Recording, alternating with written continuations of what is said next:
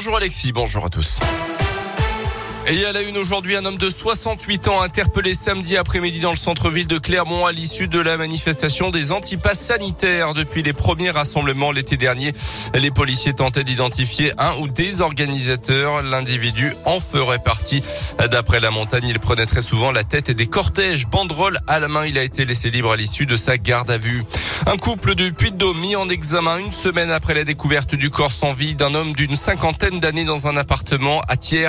Les deux suspects ont été placés en détention provisoire hier. Âgés de 47 ans, ils étaient les occupants réguliers du logement. Ils avaient disparu avant la découverte du corps de la victime avant de se rendre vendredi à la gendarmerie. Les enquêteurs vont devoir déterminer désormais dans quelles circonstances le meurtre a été commis. Les suspects ne reconnaissent pas pour l'instant les faits. Éric Zemmour ne peut pas gagner la présidentielle, c'est ce qu'affirme le président de la région, Laurent Wauquiez, hier dans les colonnes du JDD. Silencieux durant toute la primaire de son parti, les Républicains, le patron d'Auvergne-Rhône-Alpes est sorti de sa réserve donc ce week-end pour soutenir officiellement Valérie Pécresse, qui a justement remporté le scrutin interne. Laurent Wauquiez qui reconnaît quand même à Éric Zemmour une lucidité sur le constat, mais il estime qu'il confond, je cite, fermeté et brutalité.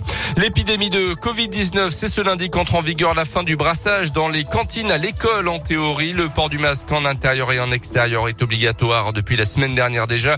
Le Premier ministre a réaffirmé que la vaccination des 5-11 ans était une nécessité. Prenons exemple sur sa fille de 11 ans qu'il a justement contaminée il y a quelques jours. À partir de, du 15 décembre, les 5-11 ans à risque pourront être vaccinés. Le pic de la cinquième vague est en tout cas tout proche selon le ministre de la Santé. A noté que 400 enquêtes ont été ouvertes pour démanteler des réseaux de faux passes sanitaires. Des interpellations ont déjà eu lieu. Le ministre de l'Intérieur qui rappelait que les peines encourues étaient extrêmement fortes. Un mot de la Ligue 1 de foot et le vent qui tourne enfin pour nos Auvergnats. Très belle victoire du Clermont Foot à Angers. Hier après-midi, un but à zéro, but signé Momo Bayo sur penalty à la 83e minute. Sa neuvième réalisation depuis le début de la saison, ce qui permet aux Auvergnats de sortir de la zone rouge, 16e du classement ce matin, avant la réception de Strasbourg la semaine pleine au Clermont Foot, euh, qui jouera en Coupe de France en fin de semaine. À noter hier en clôture de la 18e journée, la victoire du Paris Saint-Germain contre Monaco 2-0.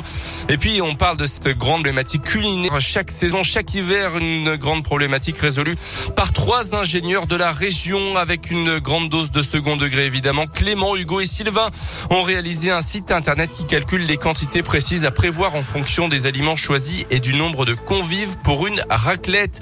Ça s'appelle raclette.world. Ça a été lancé au mois de novembre dernier. Un site qui est une satire de l'univers des startups, mais surtout une initiative très sérieuse pour ces trois amis d'originaire de Lyon qui en avaient marre tout simplement de ne jamais trouver les bonnes proportions. En cette journée mondiale de la raclette, un des cofondateurs, Clément Gibaud, est revenu pour Radio Scoop sur le succès de ce simulateur. On s'est retroussé les manches un soir et puis on a, on a codé ce site que depuis on fait évoluer, hein, d'ailleurs euh, très, très régulièrement, on rajoute des ingrédients et on s'ouvre à l'international petit à petit parce qu'on commence à avoir une demande de la part d'un, public anglophone. C'est une fierté internationale euh, que la, France euh, représente le, un peu le pays de la raclette, le pays de la culture du fromage et c'est une grande fierté pour Raclette.world de désormais faire partie de cet écosystème, euh, de l'avoir révolutionné cette année avec ce calculateur en ligne. Et on compte bien profiter nous-mêmes de, cette journée mondiale de la raclette pour, se retrouver entre amis et, faire, et faire une petite fête. Et ce simulateur Raclette.world qui a aussi une vocation anti-gaspi devrait bientôt intégrer une fonctionnalité permettant d'estimer l'empreinte carbone de votre raclette.